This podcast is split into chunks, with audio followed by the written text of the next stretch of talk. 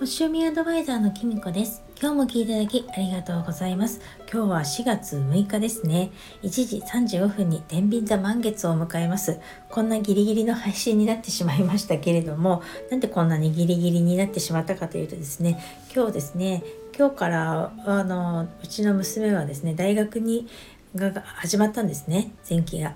であの朝珍しく早起きをしましてあの満員電車に乗ったらですね都内まで通ってるんですけど途中であの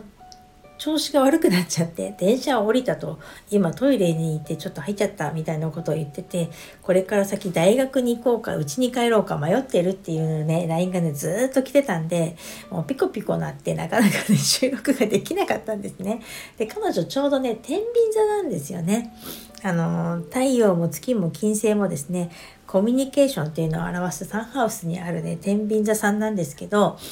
まあきっとねいろいろ考えてたんでしょうね。気使ったりとか。もあったしやっぱり満月の影響なのかななんて感じました。まあどっちでもいいけどまあとにかく一回休んだらどうだっていうことは言ってであの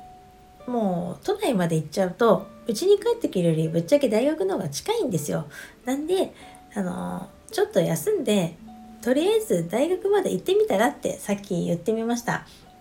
あのー、やっぱりね最初の1日目ってオリエンテーションとかあのあと履修科目をなんか決めなきゃいけないらしくてなんか大したまた授業とかはねまだないんですよね。なんでこう気も調子良くなってちょっと落ち着いて大学行けば友達にも会えるしそうすると変わってくると思うんですよね。まあね大体ねもう春休み中ね本当にねあの昼夜が逆転するような生活をしてたのでもうね今日朝6時に起きたんですけど、まあ、6時に寝るみたいなこともね一時期してたので、まあ、バチが当たったんじゃないかなって私は個人的に思っています。ということでだいぶ前置きが長くなっちゃいましたけれども天秤座満月についてお話ししたいと思います。満月は物事の完了満ちるタイミングです。半年前去年の9月26日の天秤座新月に意図したことがあればその結果を受け取る方もいるかもしれません。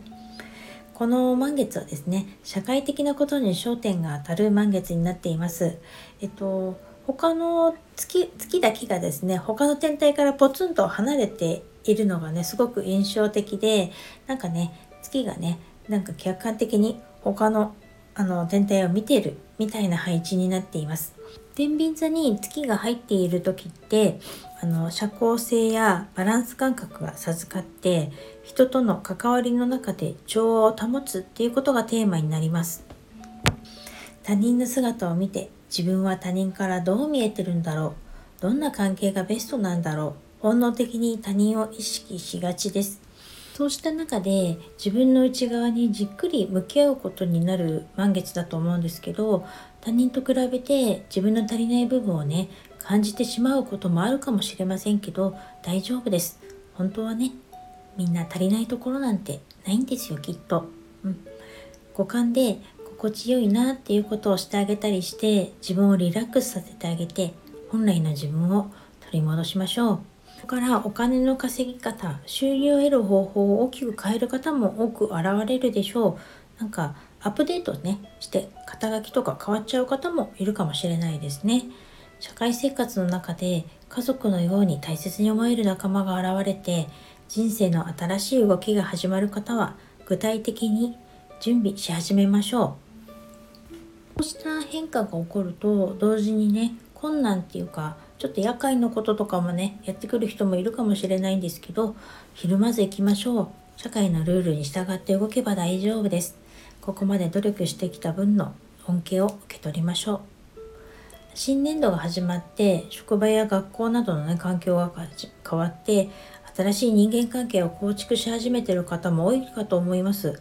今までと同じ仕事をしているのに環境が変わると何をどこまでやったらいいのかとか今までの職場同じ仕事してるのに職場のレイアウトが変わって何をやるにも探し回っているとか誰にハンコもらったらいいのかとかうまくいかないなとかなんかパスワードが開かないなとかねそういうことありませんか？私はね今週まさにそうでですねもう家に帰るとねほんとねどっと疲れが出てねもう何にもやりたくなかったです。なんか体はねそんなにねあの普通の仕事してるわけじゃないんですけどなんか気持ちだけ気だけね使ってるっていうねあの自称気にしいさんの私にはですね他人との距離感とかねそういう環境の変化とかにねこううまくねあのつかめるまではねこう緊張状態が使っちゃつかあの続いちゃうんですね。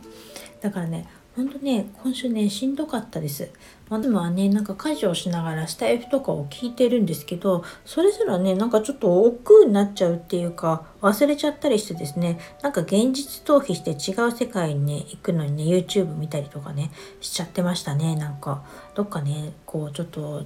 リアルな人間社会っていうか社会生活からなんか逃げたかったんでしょうねきっとね。かなりねあの違う世界に行っちゃってました。そんなわけで私はね春はねすごく桜とかも咲いて綺麗なんですけどちょっと憂鬱な季節でもあるんですね。きっとね多くの方が少なからずねなんとなく落ち着かないようなねあのー、季節だと思うんですよなんか気持ち的にも体的にもね同じように感じてるんじゃないかなと思いますだからこういう時ってね本当にオフはこれでもかっていうぐらいしっかりとって自分に優しくしましょうね。ゆっくりお風呂に入って睡眠時間をしっかり確保するっていうのがすごく大切だと思います。4月は20日にお羊座新月これがね、金環皆既日食になってるんですね。で、その後、すぐにですね、水星も逆行するっていうのが控えているので、今のうちにちょっとね、ゆっくりできる時はゆっくりしてですね、リラックスしていきましょうね。それでは今日はこの辺で最後までお聴きいただきありがとうございました。またお会いしましょう。きみこでした。